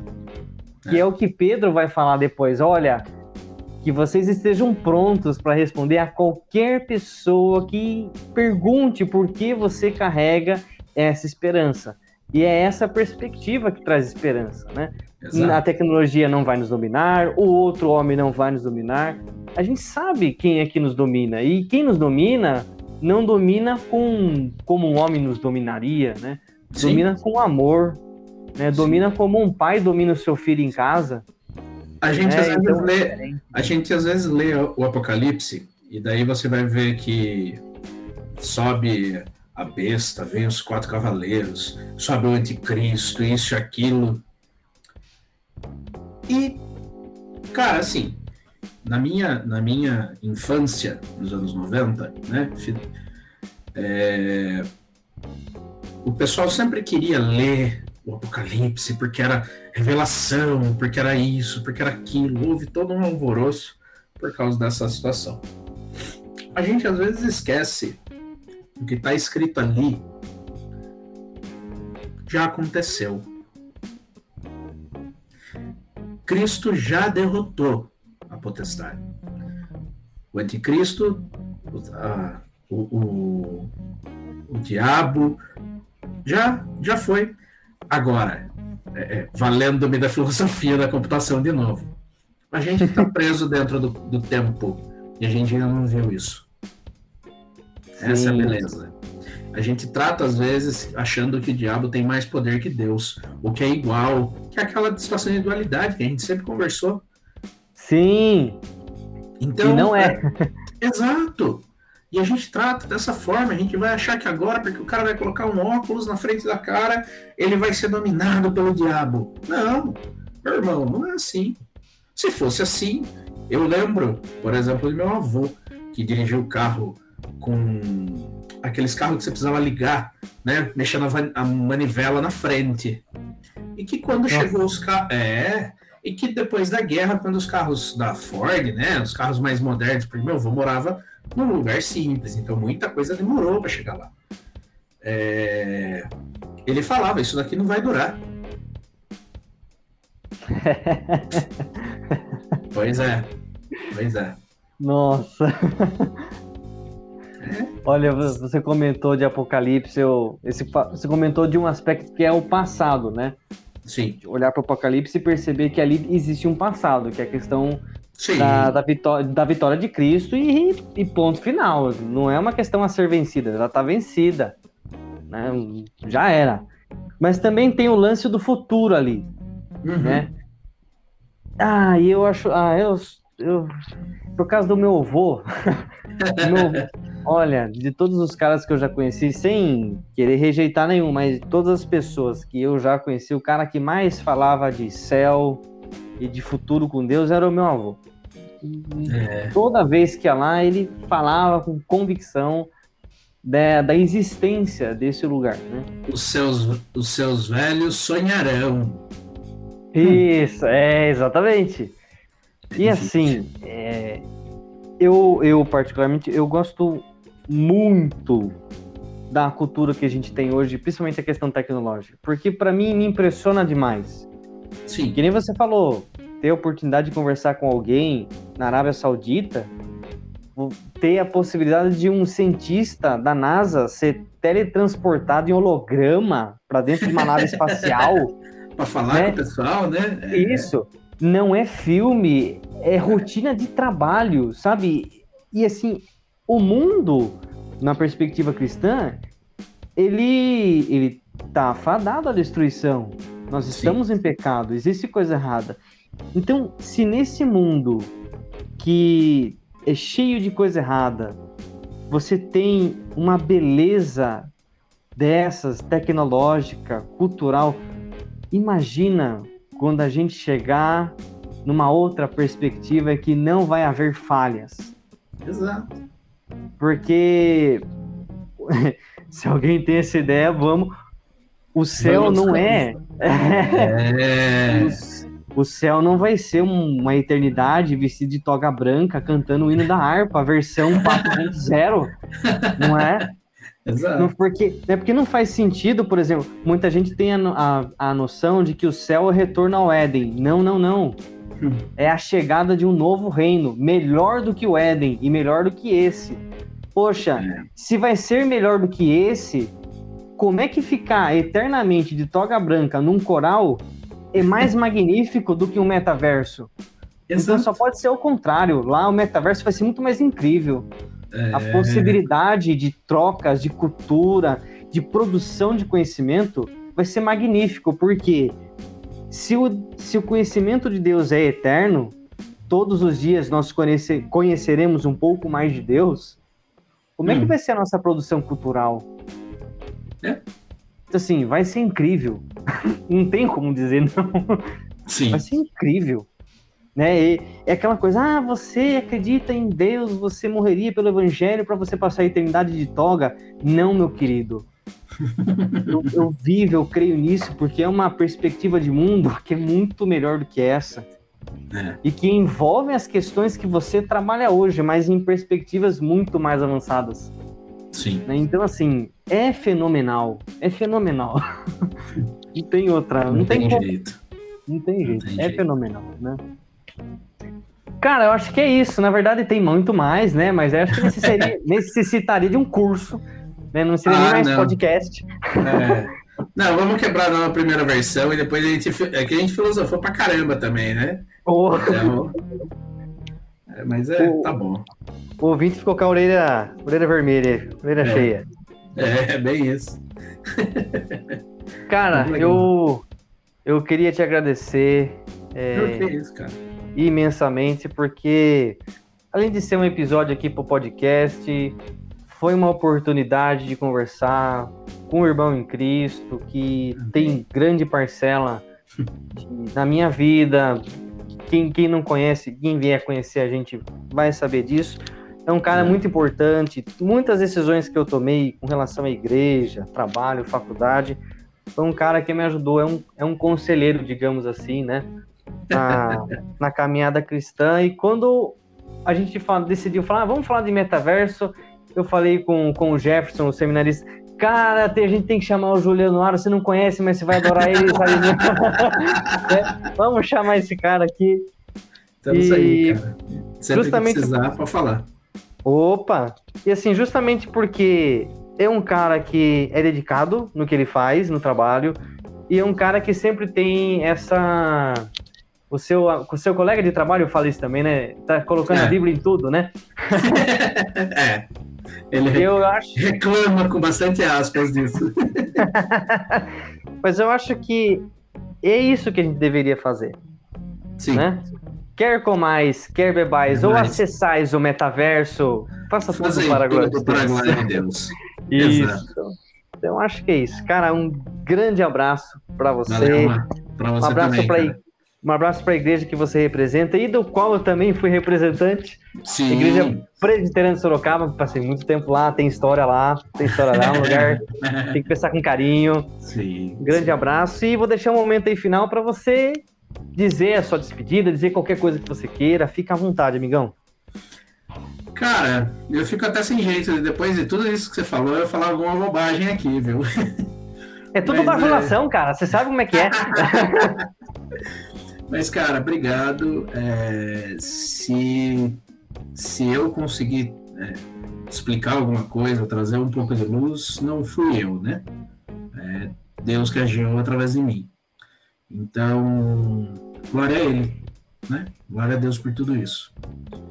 E, cara, não tenho nem o que falar muito. É, fica aí o, o, o, a intrusão sempre que você precisar conversar, sempre que você quiser gravar alguma coisa, sempre que tiver uma pauta, mesmo polêmica, pode chamar, pode chamar que a gente pelo menos ouve, porque, né, tem sempre que prestar atenção e crescer também, tá certo? Sim, é verdade. Aproveitando você, ouvinte, a sua atenção, você que ainda está nos ouvindo, o Juca, conhecido também como Juliano Aro, menos conhecido, é. no dia, dia 27 de agosto, Exato. sábado, é, vai estar com a gente também lá na igreja, na 7 IPI, no encontro de jovens sobre cultura pop. Então, você que é nerd, gosta dessas coisas, ou você que não é, mas conhece alguém que é, leve essa pessoa lá e você junto, tá? Aproveita, vai ter lanche também, tá? Vai não ser um momento da igreja bacana. se não tivesse comida, né? Não seria reunião da igreja. Exatamente, onde tem comida tem crente, viu, gente? Exato, exato. Então aproveita, separa o dia 27 de agosto, às 19 horas, nós vamos ter um bate-papo. Não é uma pregação, né, Juca? Não, não, não, que isso. Eu falo pra caramba, você tem que podar eu, você sabe disso. Todo nós, todos nós falamos, olha, já estamos há quase duas horas comentando aqui. Vai então, então. Então vai ser uma, uma roda de bate-papo com o Juca, o Jefferson, seminarista, e também temos mais uma convidada que eu não lembro o nome, eu não lembro o nome agora, mas vai compor ali, é, vai vendo. Vai vendo. É o pecado, né, corrompendo os nossos neurônios, então tem essa justificativa. Vai estar tá lá compondo, vai estar tá compondo a nossa, a nossa mesa de discussão e você que vai estar tá lá na nave da igreja, como plateia, como público, também vai ter a oportunidade de fazer o seu comentário, trazer uma pergunta e quem sabe ter a sua pergunta respondida aí por um dos três de alguma forma, tá? E você também, ouvinte, que está ouvindo esse podcast e não está inscrito no canal, corre lá, senta o dedo lá no sininho para você receber as notificações dos próximos podcasts. Então, fica ligado aí para você não perder conteúdo sensacional aqui do Papo da Sete. Bom, esse foi o nosso Papo da Sete de hoje. Tema Metaverso, convidado Juliano Aro. E eu me despeço com vocês Deus abençoe vocês, um bom descanso e até o próximo podcast nesse mesmo canal e nesse mesmo horário. Até mais. Até.